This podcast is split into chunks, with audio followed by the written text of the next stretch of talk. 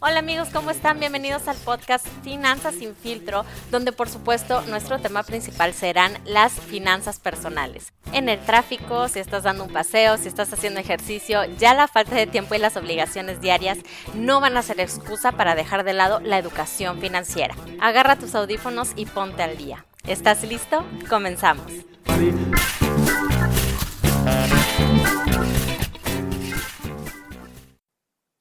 Hola, bienvenidos al podcast Finanzas sin filtro, episodio 3.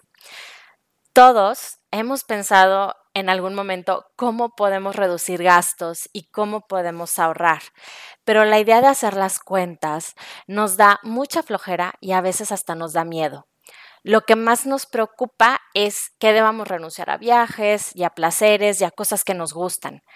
Bueno, lo que quiero compartirte es que la clave para recortar gastos sin que sufras es ordenar bien tus prioridades.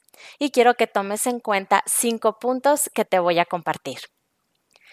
Número uno, el fin de recortar gastos no es tener menos cosas, sino liberarte de todo aquello que compras por impulso, por consumismo, por vicios que son inclusive dañinos a tu salud y a veces hasta las compras por terapia.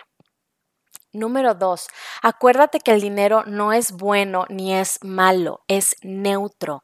Simplemente es una herramienta y su valor depende de lo que tú hagas con él. Acuérdate que no importa cuánto dinero ganas, sino cómo lo utilizas.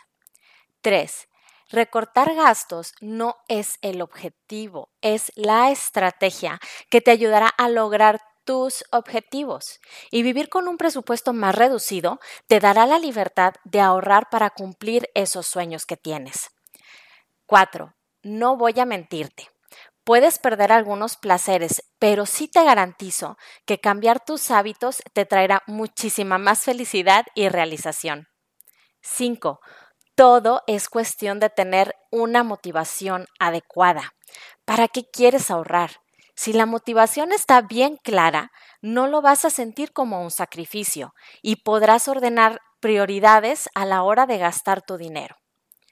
Yo aprecio muchísimo los lujos, claro que me gusta gastar en viajes, en restaurantes, en tecnología. ¿A quién no le gusta? Yo invierto mi dinero en este tipo de cosas con mucho gusto, siempre y cuando tenga el dinero suficiente para cubrir mis prioridades primero.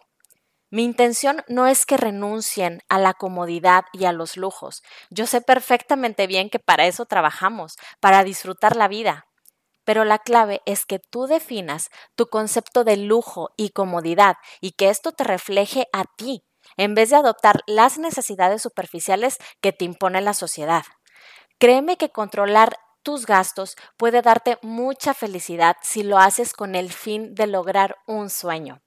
Comenzar a tomar decisiones encaminadas a lograr tus prioridades te da una tranquilidad que compensa los pequeños inconvenientes que dejaste a un lado.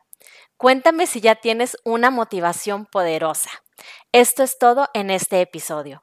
Déjame por favor tus comentarios en www.geniusseguros.com slash blog. Muchas gracias. Hasta pronto.